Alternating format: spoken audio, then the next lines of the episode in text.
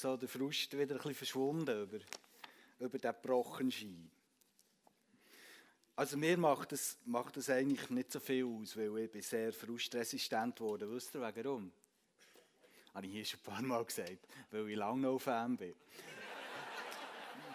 da ist man dann ziemlich abgehärtet. Ja, ich habe euch zum Anfang zwei Bilder mitgebracht. Das erste wollen wir miteinander anschauen und euch fragen, ich nehme an, das ist kein Problem, was ist das hier für ein Berg? Die Stockhorn, unser Hausberg, natürlich, das kennt, glaube ich, jeder. Hat es einen nicht gewusst, oder jemand? ja, ja. Stockhorn, das kennt jeder. Das zweite Bild, wer weiß, was das für ein Berg ist? Die Stockhorn. Tatsächlich, wer hat das nicht gewusst, dass das Stockhorn ist? Ja, doch ein paar, es sind ein paar schon rund um die Stockhorn herum und haben gesehen, dass das eben nicht von beiden Seiten gleich aussieht. Das ist der gleiche Berg, wir sehen das hier in der nächsten Folie, der gleiche Berg, aber je nachdem, was wir für eine Perspektive drauf haben, sieht der Berg ganz anders aus. Beim, beim Stockhorn ist das ganz verrückt, wie es anders aussieht, von vorne oder von neben oder sogar von hinten. Der gleiche Berg, eine andere Perspektive und es sieht ganz anders aus. Wenn wir jetzt äh, heute mit dem ersten Kapitel von der Apostelgeschichte starten dann werden wir dort die frühe Geschichte den ersten Christen und von der Gemeinde, von der Kirche lernen kennen. Und auf diese Geschichte, die wir jetzt ein bisschen werden miteinander studieren und immer in Sequenzen über das ganze Jahr immer wieder werden begegnen, auch dort kann man mit einer ganz verschiedenen Perspektive an die Geschichte hergehen. Man kann zum Beispiel mit der Perspektive daran hergehen, wo vielleicht ein Historiker würde haben. Der würde ganz genau untersuchen, wenn er die Apostelgeschichte liest, was hat Gott da, was haben die verschiedenen Akteure hier in dieser Geschichte gemacht. Das ist eine Perspektive, wie wir das lesen können. Es gibt aber auch eine andere Perspektive. Und das ist vielleicht die, ähm, wo ein Kolumbus hatte, wo andere Entdecker hatten, wo sie, sie sicher waren, es gibt, noch, es gibt noch mehr als das, was wir schon kennen. Und mit dieser Perspektive würden wir vielleicht fragen, wenn wir hinter die Apostelgeschichte gehen, was möchte Gott heute und morgen tun? Was gibt es für uns noch zu tun? Und genau mit dieser Perspektive, und das ist mir wichtig am Anfang von dieser Themenreihe, das zu sagen, genau mit dieser Perspektive möchten wir reingehen und die Apostelgeschichte miteinander anschauen. Was macht, möchte Gott heute und morgen tun? Und was gibt es für uns zu machen? Vielleicht habt ihr euch auch schon gefragt, wie hat die Christenheit überhaupt gestartet? Wie hat die Geschichte von der Kirche, von der Gemeinde angefangen? Warum gibt es heute zum Beispiel DFG Thun? Hier am Anfang von der Apostelgeschichte können wir genau das nachlesen und finden Antworten darauf. Heute beschäftigen wir uns mit, dem, mit den ersten elf Versen von der Apostelgeschichte und ich möchte es einfach zum Anfang uns mal vorlesen. Lieber Theophilus, in meinem ersten Bericht habe ich euch von allem geschrieben, was Jesus getan und gelehrt hat, und zwar von Anfang an bis zu seiner Rückkehr zu Gott. Bevor aber Jesus in den Himmel aufgenommen wurde, gab er den Männern, die er als seine Apostel berufen hatte, durch den Heiligen Geist Anweisungen für die Zukunft. Diesen Männern hat er sich auch nach seinem Leiden und Sterben gezeigt und damit bewiesen, dass er tatsächlich auferstanden ist. 40 Tage lang sahen sie ihn und er sprach mit ihnen über Gottes neue Welt. Als sie an einem dieser Tage miteinander aßen, sagte Jesus zu seinen Jüngern, verlasst Jerusalem nicht, bleibt so lange hier, bis in Erfüllung gegangen ist, was euch der Vater durch mich versprochen hat. Denn Johannes hat mit Wasser getauft, ihr aber werdet bald mit dem Heiligen Geist getauft werden. Bei dieser Gelegenheit fragten sie ihn, Herr, wirst du jetzt Israel wieder zu einem freien und mächtigen Reich machen? Darauf antwortete Jesus, die Zeit dafür hat allein Gott der Vater bestimmt, euch steht es nicht zu, das zu wissen. Aber ihr werdet den Heiligen Geist empfangen und durch seine Kraft meine Zeugen sein, in Jerusalem, in Judäa, in Samarien und auf der ganzen Erde. Nachdem er das gesagt hatte, nahm Gott ihn zu sich. Eine Wolke verhüllte ihn vor ihren Augen und sie sahen ihn nicht mehr. Noch während sie überrascht nach oben blickten, standen auf einmal zwei weiß gekleidete Männer bei ihnen. Ihr Galiläer, sprachen sie die Jünger an, was steht ihr hier und seht zum Himmel? Gott hat Jesus aus eurer Mitte zu sich in den Himmel genommen, aber eines Tages wird er genau so zurückkehren.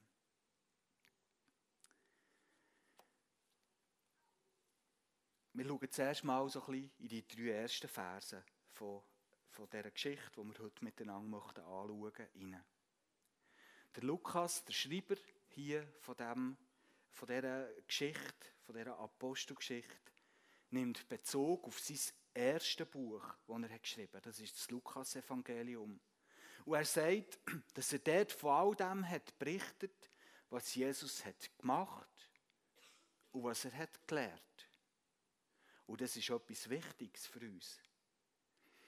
Der Reformator Calvin, der zu Genf vor allem hat gewirkt, der hat das, das Jesus, was Jesus hat gemacht und was er hat gelehrt, hat er als heilige Knoten bezeichnet.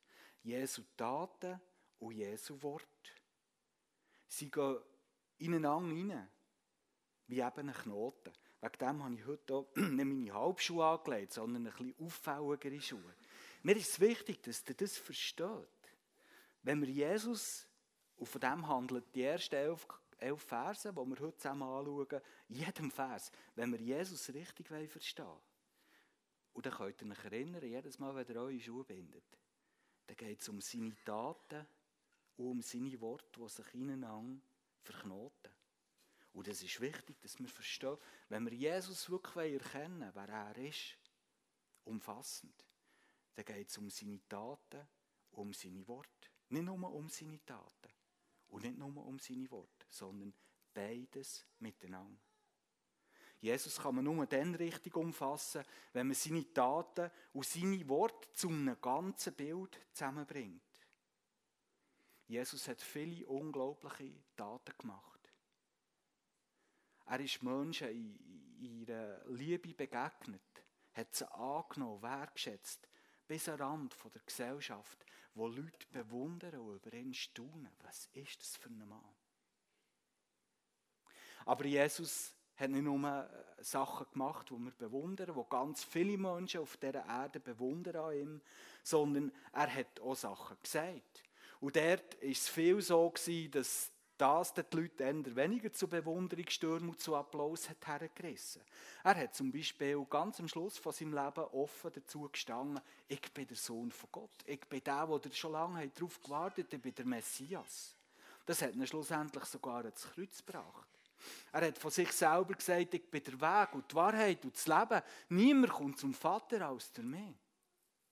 Er ist der religiösen Elite von dieser Zeit manchmal mit recht harten Worten begegnet. Er hat aber auch Worte gefunden, die Menschen bis tiefst hinein berührt und verändert. Jesus können wir nur verstehen, wenn wir ihn als Ganzes anschauen. Mit seinen Taten und mit seinen Worten. Seine machtvollen Taten bezeugen, dass sein Anspruch, Gottes Sohn zu sein, wahr ist. Die Taten bezeugen das. Ich bin der Sohn von Gott. Und die machtvollen Taten, die prägt sind von Barmherzigkeit und Liebe den Menschen gegenüber, machen deutlich, wie Gott, der Vater, zu uns Menschen, zu seinen Geschöpfen steht. Deutliche Worte von Jesus zeigen auf, wie Gott und Mensch wieder zusammenkommen können. Und sein Tod und seine Auferstehung machen klar, dass es Gott mit uns Menschen wirklich ernst meint. Ja, also. Der Jesus, der so vielen Menschen während seiner Zeit hier auf der Erde liebevoll ist begegnet, ist genau der gleiche, der hat gesagt, ich bin der Weg, die Wahrheit und das Leben. Und ich glaube, es ist wichtig, dass wir vielleicht über diesem Gedanken einen Moment wirklich innehalten und uns wirklich probieren zu erfassen, was das heisst. Jesus ist, ist vertrauenswürdig. Wenn er dir sagt, du sollst umkehren, zum Beispiel, dann ist das nicht der Jesus, der irgendwie die nötig in eine bestimmte Richtung, sondern es ist genau der Jesus, wo Menschen so voll Barmherzigkeit und Liebe ist begegnet. Und weil er uns liebt, weil er genau der Jesus ist, wie er den Menschen ist begegnet. Darum sagt er zum Beispiel uns, kehrt um. Aus lauter Liebe sagt er das. Und es ist wichtig, dass wir das miteinander sehen. Es gibt Menschen, die lieben besonders Staaten von Jesus und meiden die Worte, die eigentlich Klarheit bringen. Andere werfen den Mitmenschen die Worte von Jesus in den Kopf und denken nicht daran, dass die Worte eigentlich nur durch Taten richtig erhält und verstanden können werden Jemand sagt zum Beispiel jemandem anders, du musst umkehren, sonst gehst du verloren, was ja eigentlich auch richtig ist. Aber da ist no Interesse für den Menschen, wo man das sagt. Er ist nichts weiter als, man könnte sagen, ein Bekehrungsobjekt. Wenn wir Menschen so begegnen, ist es lieblos und arrogant und das kommt genau so über. Jesus hat das nie gemacht. Es gibt aber auch die andere Seite, wo wir uns Menschen annehmen und das Verbindende, das wir mit allen Menschen haben, betonen, nämlich unsere Menschlichkeit, dass wir ein Geschöpf sind von Gott. Und dass wir jede Gelegenheit vorbeigehen vielleicht aus Scheuche, vielleicht weil wir nicht überzeugt sind davon, den Menschen darauf aufmerksam zu machen, dass man zu Gott umkehren kann. Dass da jemand ist, der mit offenen Armen auf uns wartet. Mir geht nur der Halbweg. Jesus hat das nicht so gemacht. Wie ist das bei dir? An deinem Leben, was kommt zum Ausdruck? Beides. Was Jesus hat gesagt, was er hat da. Ich glaube, es lohnt sich, über die Frage ein bisschen nachzudenken. Der Lukas lehrt uns hier, dass die Taten von Jesus und seine Worte untrennbar zusammengehören. Und die wichtigste Tat, die Jesus hat vollbracht, ist die Auferstehung der Toten. Mit dem hat er eigentlich alle seine Worte bestätigt. Niemand, niemand besiegt den Tod. Niemand. Außer Jesus, der Sohn von Gott. Er ist tot worden, er ist begraben worden und nachher ist er auferstanden. Der Lukas betont hier, dass er sich 40 Tage lang nach der Auferstehung den Menschen hat gezeigt. Am anderen Ort in der Evangelien steht, dass über 500 Leute in dieser Zeit ihn haben gesehen und ihm sie begegnet. Und der Lukas sagt hier, mit dem ist die Auferstehung bewiesen. Jesus, und so steht es im Neuen Testament, Jesus ist der Erste, der wirklich auferstanden ist. Und das ist unsere Hoffnung, dass das jedem von uns auch mal wird zuteil werden. Das ist eine, eine, eine zentrale Aussage von unserem Glauben. Dass Jesus der Erste ist, der wirklich ist auferstanden und dass das uns Hoffnung gibt, dass das bei uns mal genau so wird sein. Wie wird das sein, die Auferstehung? Wenn wir ein bisschen zurückschauen, die paar letzten Kapitel eben vom Buch vorher, vom Lukas-Evangelium, wo hier die paar Verse, dann gibt das viele Anhaltspunkte.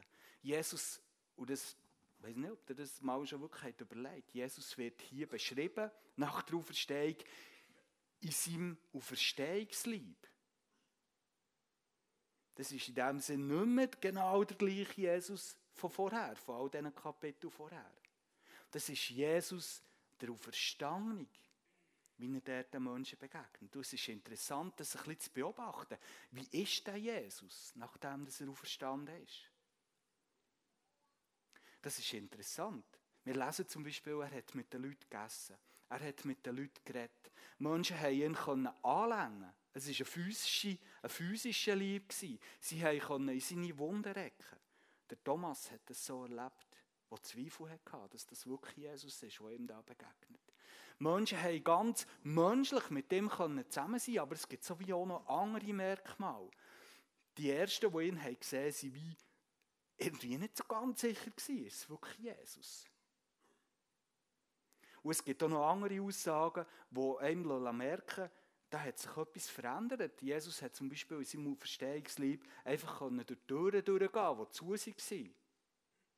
Und hier in diesem Text, den wir gelesen haben, sehen wir, dass er sich ganz am Schluss so wie einfach in eine andere Dimension gehen Sachen, die uns jetzt nicht möglich sind, die aber zu dem Auferstehungslieb gehören, wo Jesus dort hatte. Das Christentum ist eine Religion, ist ein Glaube von der Hoffnung, weil es Auferstehungsglauben drin hat. Und ich kann das gar nicht genug betonen. Und wir werden dann nach der Ostern noch ein mehr genau über das Leben, über das reden, was Auferstehung bedeutet.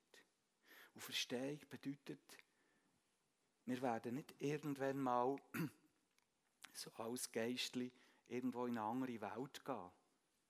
Auferstehung bedeutet, dass das Konzept von der Menschlichkeit, wo Gott hat geschaffen, beibehalten wird. Es bedeutet, dass unser Menschsein aber erlöst wird wiederhergestellt wird. Und das ist wirkliche Hoffnung. Stellt euch vor, das, das hebt der christliche Glaube von allen anderen Religionen ab, dass im Christentum das Menschsein nicht einfach irgendwann mal schwamm darüber und er geht in einer anderen Existenz weiter, die nicht mehr mit Menschlichkeit zu tun hat. Unsere Hoffnung ist, ein wiederhergestelltes, ein erlöstes Leben als Menschen zusammen mit Gott, so wie er sich das am Anfang hat gedacht. Und es ist eine ungeheure Hoffnung. Und es ist wichtig, dass wir über das immer wieder nachdenken. Wichtig ist aber auch, und das wird der Lukas hier betonen, dass die Auferstehung ein historischer Fakt ist. Im Gegensatz zu anderen Religionsstiftern gibt es im Christentum kein Grab, wo die Leute herpilgern. Warum gibt es kein Grab? Ja, weil es eben keins gibt. Jesus ist auferstanden und erlebt. Der Auferstehungsberichte ist nicht widersprochen worden. Der Lukas und die anderen Evangelium, Evangelien sind in einer Zeit entstanden in einer Zeit und einer Kultur gelesen worden, wo ganz viele Augenzeuge von dem Geschehen noch haben gelebt Und es findet sich keine einzige Schrift und man hat viele Sachen gefunden, wo irgendwie würde in Zweifel ziehen, all was die beschrieben haben da mit der Auferstehung, das ist nicht so gewesen. Es gibt keine solchen Schriftstücke und das würde man erwarten. Weil die Menschen, die dabei waren, die es haben gesehen die Jesus so haben gesehen die haben noch gelebt. Und wenn es nicht so wäre wie es der Lukas und andere, äh, wie andere beschrieben haben, hätten sie sich gewehrt und hätten geschrieben, das ist nicht wahr. Das Grab war überhaupt nicht leer. Ich habe gesehen, wie die, den, äh, wie, wie die Jünger den Leichnam haben weggenommen haben, um das ein bisschen vorzutäuschen oder was auch immer. Aber all das finden wir nicht. Es ist ein historischer Fakt, dass Jesus ist auferstanden Und das möchte ich noch untermauern mit ein paar Gedanken über den Autor der Apostelgeschichte, über Lukas. Im Kolosser 4 können wir über ihn lesen, dass er ein Arzt war. Ärzte sind dann und heute die meisten aus einer gehobeneren Gesellschaftsschicht. Meistens mit ein bisschen Geld im Rücken, und auch mit einer guten Ausbildung. Oder Lukas war ein intellektueller, gebildeter Mann. Er war wahrscheinlich kein Jod und er hat die Berichte im Lukas-Evangelium und der Apostelgeschichte in bestem Griechisch abgefasst, wo dann die Weltsprache war zu dieser Zeit. Man merkt bei ihm auch, wenn er etwas erzählt, dass er genau hat gewusst, wie man historische Berichte gut abfasst. Der Lukas selber ist kein Augenzeuge von Jesus. Also er ist ihm nie begegnet und er hat das nicht selber gesehen, was er nachher beschreibt. Er hat das Auge von einem Historiker, aber das merken wir sofort. Aber ich glaube, er ist noch mehr als einfach der, ein geschichtlich interessierter Mensch. Ich glaube, der Lukas war eher mehr eben so ein Indiana Jones-Typ. Die, die die Filme haben gesehen haben, können sich jetzt etwas darunter vorstellen. Einer, der die Sache, wie sich das mit Jesus hat verhalten, haargenau und leidenschaftlich hat untersucht. aufgesucht. Er hat die Menschen und die Plätze, wo Jesus hat gelebt, wo er etwas hat gesagt, wo er mit denen ist unterwegs war. Er hat die aufgesucht, hat sie befragt, hat x Reisen gemacht, für das er das machen konnte. Seine Informationen, die er in der Apostelgeschichte und seinem Evangelium weitergibt, kommen aus Informationen aus erster Hand von Augenzeugen. Und schließlich ist er zum engsten Freund vom Apostel Paulus geworden und sein Reisegefährt. Und von all diesen Erfahrungen berichtet er uns sehr genau. Rein vom Umfang her, von der Länge her, hat Lukas den grössten Teil vom Neuen Testament geschrieben. Die meisten Schriften an der Anzahl nach kommen von Paulus, wo wieder ein Freund war vom Lukas.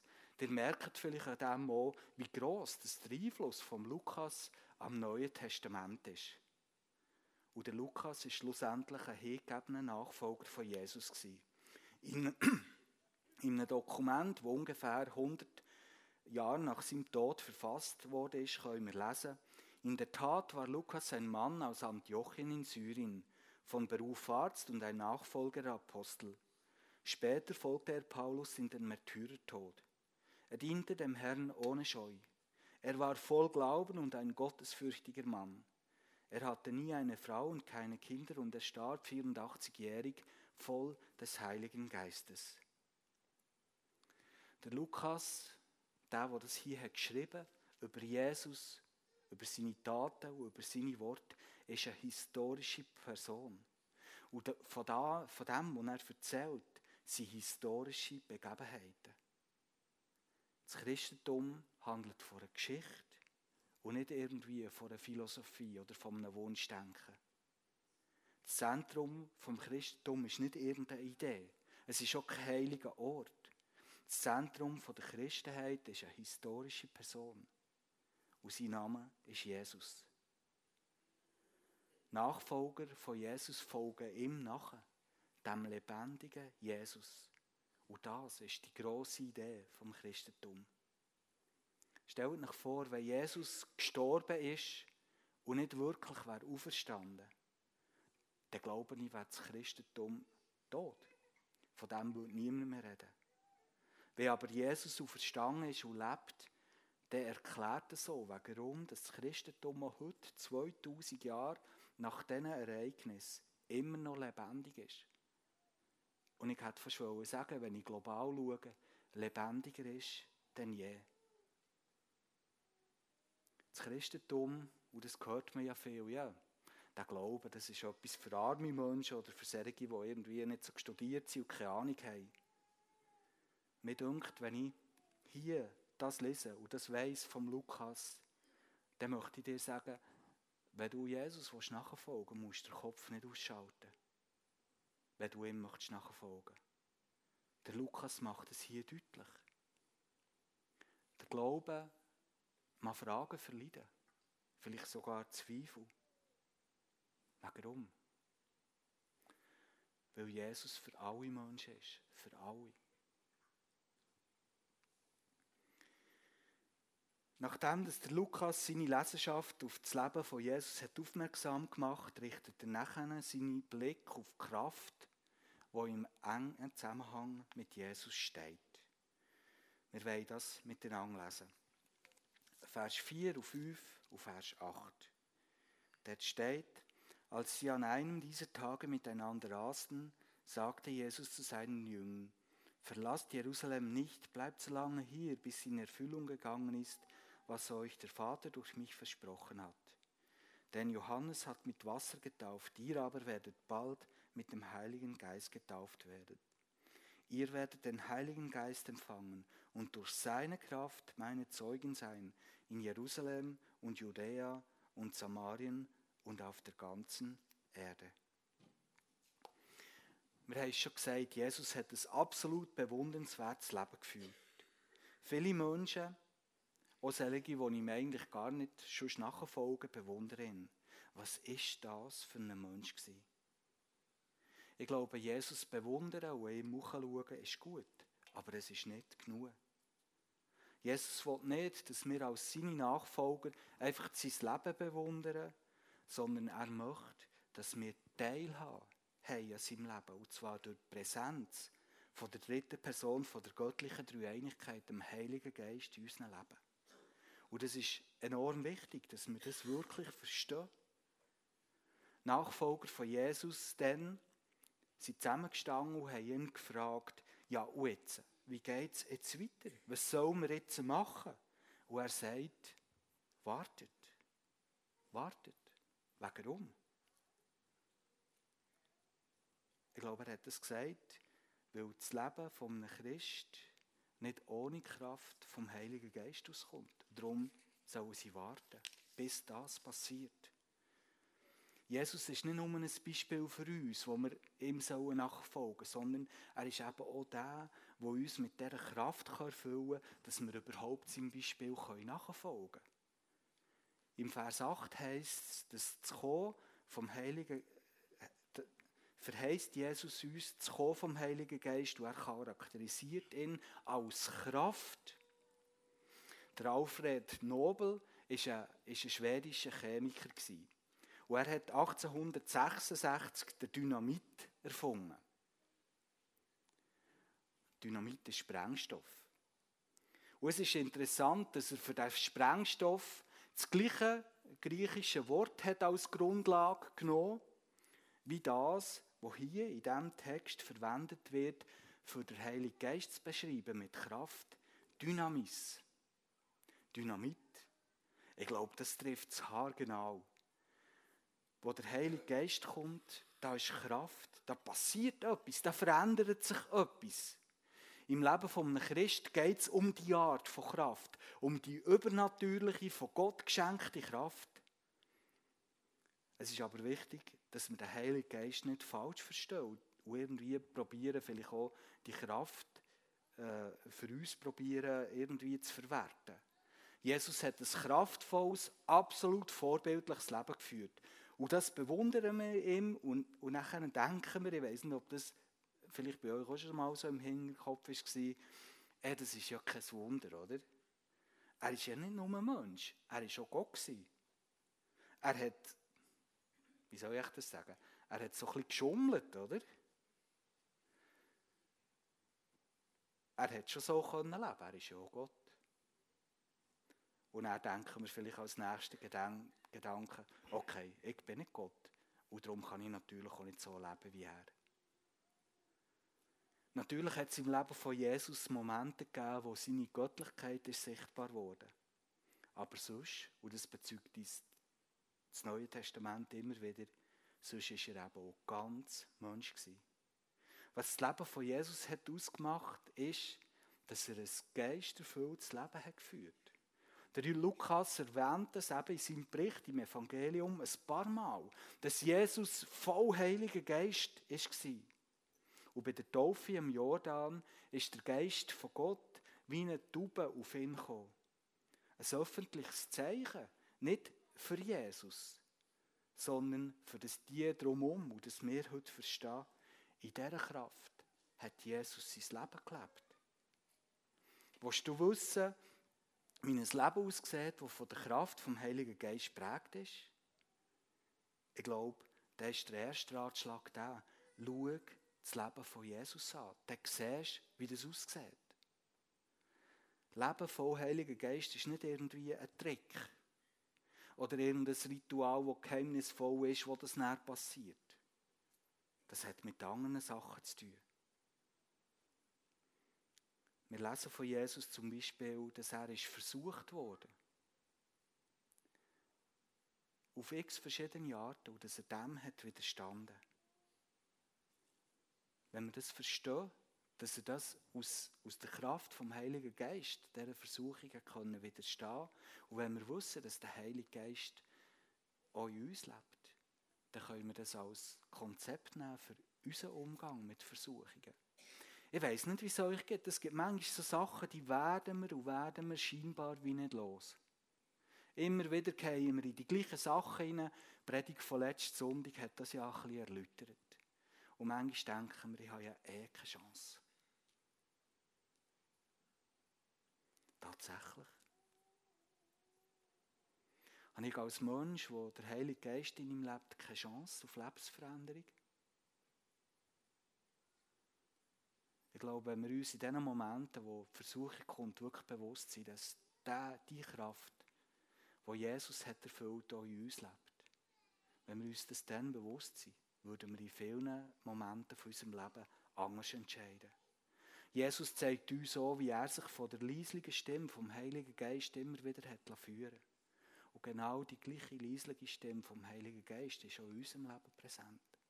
Wenn wir nur genau herhören. Und wenn wir das nachher noch machen, was uns die Stimme immer wieder sagt, statt dass wir unser Leben einfach zumüllen. In der Kraft vom Heiligen Geist hat Jesus so viele Wundertaten vollbracht. Und ich glaube, wenn es dazu dient, für das Gottes Herrlichkeit und Macht mehr sichtbar wird und dass Menschen ihm nachfolgen, kann das so heute passieren. Aber für das braucht es Menschen, Nachfolger, die das mit dem Geist erfüllt wirklich ernst nehmen und auch Glaubensschritte wagen.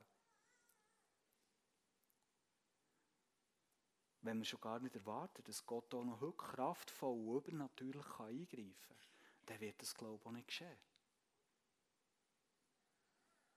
Aber manchmal haben wir wie, wie Angst, um mal im Glauben einen Schritt zu wagen, der unvernünftig scheint. Wo tatsächlich die Kraft von Gott muss sichtbar werden muss, sonst passiert gar nichts. Und ich möchte euch heute ermutigen, einfach auch Schritte vom Glauben zu wagen in Situationen, wo wirklich die Kraft vom Heiligen Geist muss sichtbar werden muss, sonst passiert nichts. Ich habe heute Morgen Oh, und die ganze letzte Woche, als ich die Predigt vorbereitet habe, kann ich mir denken, oh, hoffentlich stören sich die Leute nicht an meinen Schuhen, hoffentlich schlafen sie nicht ein, wenn ich predige. Oder ich kann vorbereiten und heute hier stehen in der Überzeugung, dass, dass die Kraft vom Heiligen Geist da ist und dass er genau das euch als Zuhörer wird mitgeben und sagen, was er will. Und in dieser Überzeugung möchte ich heute Morgen hier stehen. Es ist eine andere Perspektive auf das. Im Epheser 1, Vers 19 und 20 steht folgendes. Kannst du mir die Folie schnell geben? Dort steht, ihr sollt erfahren, mit welch unermesslich großer Kraft Gott in uns, den Glaubenden, wirkt. Ist es doch dieselbe Kraft, mit der er Christus von den Toten auferweckt und ihm den Ehrenplatz an seiner rechten Seite gab. Ihr sollt erfahren, mit welch unermesslich großer Kraft Gott in uns, den Glaubenden, wirkt. Um das geht's. Jesus hat sein Heiligen Geist gesendet, für das wir ein Leben haben können, das von Gottes Kraft prägt ist. Er hat den Heiligen Geist gesendet, dass wir ein Beispiel von Jesus nachfolgen können. Nicht aus unserer eigenen Kraft, aber in der Kraft von Gott, die im Leben von Jesus sichtbar ist worden. Das ist wichtig, dass wir uns dem bewusst sind. Und wenn wir dort sind, dann stehen wir wie ganz im Zentrum, wenn wir über die Bedeutung vom Heiligen Geist dann und heute für dich und für mich und auch als Gemeinde, wenn wir das verstehen wollen. Vers 8. Ihr werdet den Heiligen Geist empfangen und durch seine Kraft meine Zeugen sein in Jerusalem, Judäa, in Samarien und auf der ganzen Erde. Wenn Jesus der Heilige Geist schickt, dann hat das ein grosses Ziel, ein Fokus, ein Brennpunkt, wie bei einer Lupe. Wenn ich eine Lupe brauche und die Sonnenstrahlen habe, oder ins Licht hat, dann tut das Licht bündeln, dass alles so wie in einem Punkt zusammenkommt. Und dort ist eine ungeheure Kraft. Und ich glaube, genau um das merken wir in diesem Text auch. Wenn, wenn Jesus der Heilige Geist schickt, dann hat das ein grosses Ziel, ein Brandpunkt, wo das alles soll herführen soll. Der Heilige Geist ist kein Konsumgut für in erster Linie, für das wir uns irgendwie heim oder besser fühlen können. Er ist nicht dafür da, primär, dass wir bessere Menschen werden. Er ist auch nicht dafür da, dass primär, dass wir unser Potenzial ausschöpfen können. Er ist nicht da, für, dass wir mit übernatürlichen Nummern die Leute irgendwie können unterhalten können. Er ist nicht da, für das du und ich unsere Ziele erreichen. Es geht nicht um deine oder um meine Mission und es geht nicht um deine oder um meine Ziele. Es geht um Ziel, es geht um Ziel und um die Mission von Jesus. Der Heilige Geist hat einen Brennpunkt. Es geht dabei einzig und allein um seine Mission, um seine Sendung, um den Auftrag von Jesus. In der Theologie redet man dabei von der Mission Dei, von der Sendung Gottes oder vom Auftrag von Gott. Um das geht es. Wir können lesen, dass Gott alle Menschen liebt und dass er sich wünscht, dass alle gerettet werden können.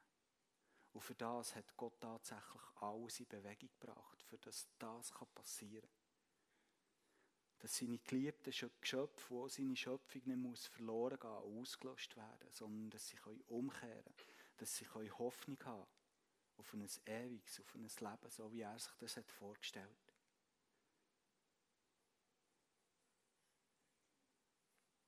Und Jesus hat das wie ausgelöst und vollbracht. Das ist wie der Brennpunkt der Geschichte, wo er gestorben ist, aber auch verstanden ist. Und er hat hier seinen Leuten gesagt, und genau in dem, in dem Fluss geht es jetzt bei euch weiter. Jesus nimmt seine Nachfolger in seine Mission, in die Sendung mit hinein. Und er rüstet sie aus mit der Kraft von Gott dass sie das dynamisch weiterführen können, was Jesus hat angefangen. Um das geht es. Um das geht es in deinem Leben, um das geht es um, um in meinem Leben, wenn wir Jesus nachfolgen. Darum geht es so, wenn wir hier zusammen als Gemeinde, als Kirche unterwegs sind. Ich möchte das noch mit einer kleinen Zeichnung illustrieren.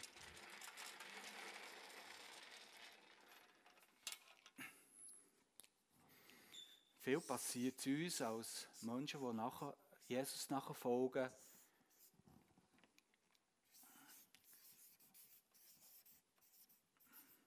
Dass wir uns einfach mal überlegen, ja, was soll ich mit meinem Leben? Wie könnte ich für Gott leben?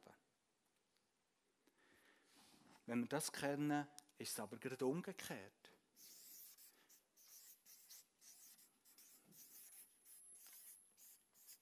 Unsere Identität als Menschen, wo Gott nachfolgen, macht das aus, die Identität, die Gott uns gibt, dass wir Gesandte sind. Ich muss in meinem Leben nicht dauernd darüber nachdenken, was möchte Gott mit meinem Leben. Das ist längstens klar. Wir sind Gesandte, wir sind Zeugen. Wegen dem leben wir. Und wenn wir das so übertragen auf, auf die Kirche, auf die Gemeinde,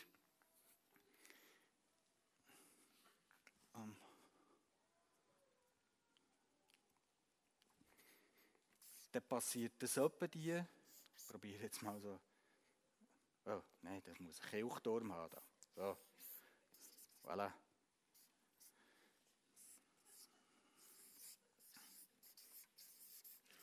Dann passiert es etwa, dass man sich zusammenfindet und irgendwie ein, ein Blatt weißes Papier hat und sich zusammen überlegt, ja, warum gibt es uns überhaupt? Was wollen wir überhaupt? Und nachher fährt man zusammen an zu überlegen, warum Gibt es uns überhaupt als christliche Gemeinschaft?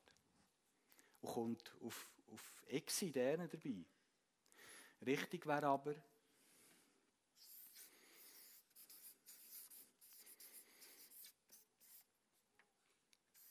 So, jetzt machen sie richtig, die Kirche.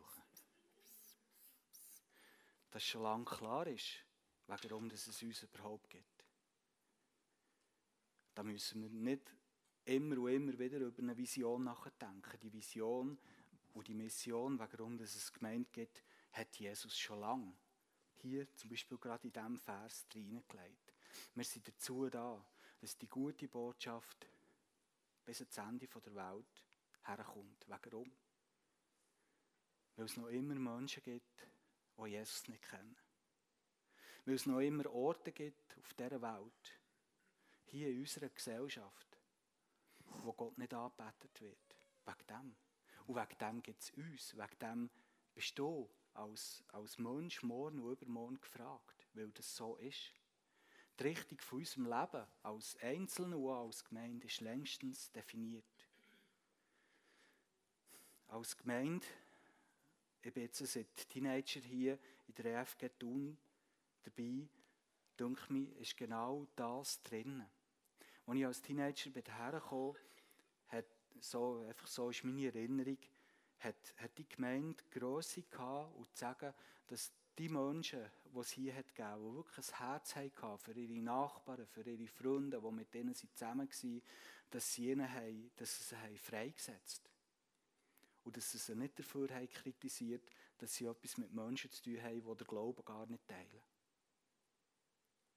Und irgendwann mal hat man sie so fest ernst genommen und freigesetzt, dass man gesagt hat, also, dann machen wir doch einen Gästegottesdienst, dass die Freunde mitnehmen können, dass sie andere Christen können lernen können, dass sie die Botschaft von Gott mal von anderen können hören Und wir haben Gästegottesdienste organisieren. Und irgendwann mal haben wir gemerkt, das ist eigentlich nichts, oder? Unsere Freunde wollen vielleicht mal zu Predigt kommen, wenn nicht Gästensonntag ist. Und darum haben wir uns gesagt, also, wir machen doch das so, dass jeder Sonntag Gästensonntag ist. Und ich glaube, die Entscheidung, die hat gemacht, dass ganz viele Menschen sind dahergekommen und in der Zwischenzeit Jesus haben gefunden. Und irgendwann mal haben wir uns auf die Fahne geschrieben, herzlich willkommen. Jeder ist herzlich willkommen hier. Das ist eine Lebenshaltung, die wir hier kultivieren in dieser Gemeinde. Weil wir glauben, das ist die Lebenshaltung von Jesus. Herzlich willkommen. Es gibt keine Vorbedingungen, für hierher zu kommen. Und jetzt stehen wir an einem interessanten Punkt, wo wir, glaube mehr von dem entdecken, was hier, äh, was hier Jesus sagt, dass wir Zeugen sein zu Jerusalem, zu Dea, zu Samaria, auf der ganzen Welt. Ich glaube, wir verstehen mehr davon, dass wir als Gemeinde Einfluss nehmen können bis ans Ende der Welt. Und wir sind dran zu überlegen, wie können wir das noch besser tun. Wie kommen wir zum Beispiel bis ans Ende unserer Gesellschaft hier, wo uns umgeht. Das sind spannende Fragen, die uns im Moment bewegen und die ein abenteuerliches äh, Weitergehen ähm, werden garantieren, wo ich mich darauf freue. Und mir denke, mit dem sind wir genau in der richtigen Richtung. Wenn wir jetzt zurückgehen zu Apostelgeschichte 1, dann können wir uns fragen, wie lange sollen wir denn das machen? Vers 9 bis 11 geben uns auf das noch eine kurze Antwort. Hier heißt es, der Engel sagt das den Jüngern, hey, wo Jesus ist, ist weggegangen, schaut nicht zum Himmel. Die Jünger waren ganz verdattert, dass Jesus, nachdem er gestorben ist und zum Glück wieder ist aufgestanden, jetzt schon wieder weg ist.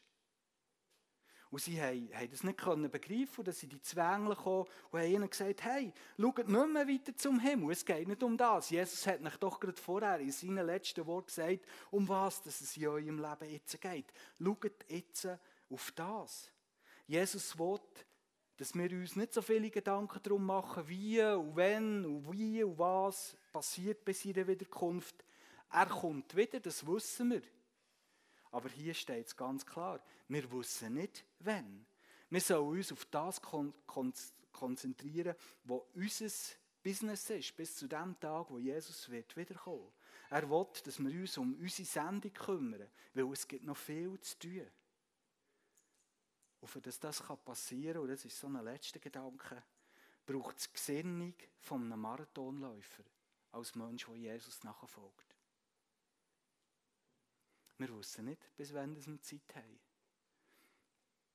Aber Gott möchte, dass das Denken, dass wir Gesandte sind, etwas ist, das nicht nur an einzelnen Tagen ein bisschen aufflackert für einen 100-Meter-Sprint, sondern dass das etwas wird, wo, wo für das ganze Leben ist, wo unseren Alltag prägt, wo wir dran sind, jeden Augenblick von unserem Leben. Gesinnung von einem Marathonläufer. Wir haben heute über einen heiligen Knoten geredet. Es ist wichtig, dass wir Jesus so verstehen. Mit seinen Taten und seinen Worten, die nur zusammen ein ganzes Bild geben. Nachher haben wir entdeckt, dass es entscheidend ist, dass Jesus ist auferstanden und dass das uns Hoffnung bringt. Echte Hoffnung, tiefe Hoffnung, Hoffnung, wo wir uns darüber freuen können. Und schließlich sind wir beim Dynamit gelandet, und haben gemerkt, wie stark dass die Kraft von Gott mit unserem Auftrag, den wir heute haben, zusammenhängt. Zeugen sein, Gesandte sein, Botschafter sein, das werden wir nicht so leicht los, wenn wir jetzt immer wieder von der Apostelgeschichte hören. Ganze 39 Mal in der Apostelgeschichte berichtet Lukas davon, wie seine Nachfolger seine Sendung haben ernst genommen und wie sie Zeugen waren. Und dabei ist unglaublich viel geschehen, viel Spannendes. Und viel Spannendes ist in Bewegung gekommen. Auf diese Momente können wir uns freuen, wenn wir jetzt weiter miteinander die Apostelgeschichte studieren. Es gibt noch etwas anderes, wo Jesus uns hat geboten, dass wir es immer wieder tun sollen, bis das er wiederkommt. Es hat mit diesen Zeichen zu tun, die jetzt hier heute vor uns stehen. Das Zeichen vom Wein und das Zeichen vom Brot. Jesus hat seinen Jüngern, als er das letzte Mal mit denen zusammen war, gesagt, nehmt den Wein und nehmt das Brot, das ihr brecht. Macht es immer wieder, bis ich wiederkomme. Es ist das Zeichen dafür, warum dass ihr gerettet seid. Nicht wegen euch, sondern weil das ist passiert, dass Jesus sich hat brechen dass sein Blut ist geflossen und dass er ist auferstanden. Und wir sollen uns immer wieder erinnern, und darum feiern wir hier in der EFG noch regelmässig die Zeichen. Und ich möchte euch einladen, daran teilzunehmen. Wir hören jetzt eine leisliche Musik, ihr könnt vorkommen, ihr könnt Brot und Wein zu euch nehmen. Und macht doch das heute in diesem Bewusstsein. Dass ich gerettet bin, das habe ich nicht mehr zu verdanken, sondern dem Jesus, der alles hat gegeben, für das wir gerettet sein können. In diesem Sinn ist so ein Zeugnis, das wir ablegen, wenn wir vorkommen. Wir bekennen, dass wir wirklich durch das gerettet sind. Ich möchte euch einladen, jetzt daran teilzunehmen, dem Gott dafür zu danken, dass wir an diesem Ort dürfen stehen, dass wir Hoffnung haben. Ich möchte, zum, ich möchte noch beten. Ja, Jesus Christus, ich möchte dir danken, dass du uns so geliebt hast, als Menschen, die ohne dich nicht hätten Perspektive gehabt für über unser Leben heraus. Dass du bist gekommen, dass du uns hast gezeigt, was es heisst, ein Leben voll Geist, wo in der Kraft vom Geist ist, was das heisst, du. Dass du uns am Schluss die Kraft, gekommen hast, gegeben. Und ich möchte dir auch danken, dass du vorher alles hast in die Ordnung da, für dass wir überhaupt Hoffnung haben können, dass du bist gestorben aber dass du nicht im Grab bist geblieben, sondern dass du auferstanden bist und dass du heute lebst. Und dafür können wir dir nicht genug danken und dafür können wir dir nicht genug ehren. Und wir wollen heute Morgen tun, indem wir uns daran erinnern und dass wir uns einfach ausstrecken nach dir. Danke, Vater.